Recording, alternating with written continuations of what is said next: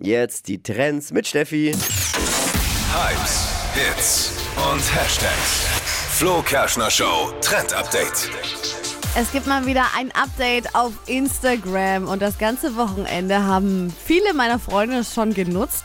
Es gibt eine Funktion jetzt im Chat und zwar, wie fühlst du dich? Funktion. Da kannst du quasi oben kurz reinschreiben, was du gerade machst oder wie du dich fühlst. Und das hat totale ICQ-Vibes, finde ich. So Weil oldschool. früher war das immer so, dass da stand, wie fühlst du dich gerade, was machst du gerade? Ja. Das war ja auch bei Facebook Das, so. das stand da auch mal. Wer will Genau. jetzt noch alles wissen, wie ich mich gerade fühle? Und Ja, was, genau. Und äh, da kann man jetzt eben so ein kleines Kommentar abgeben und das hält dann 24 Stunden und alle Follower können es dann halt lesen. Aber das ist doch so im Privaten schon, im, im Persönlichen, wenn dich einer fragt, wie geht's dir? Da, könntest du doch schon im Strahl kotzen eigentlich, weil Ja. es ja meistens nicht ernst gemeint ist. Ja, leider.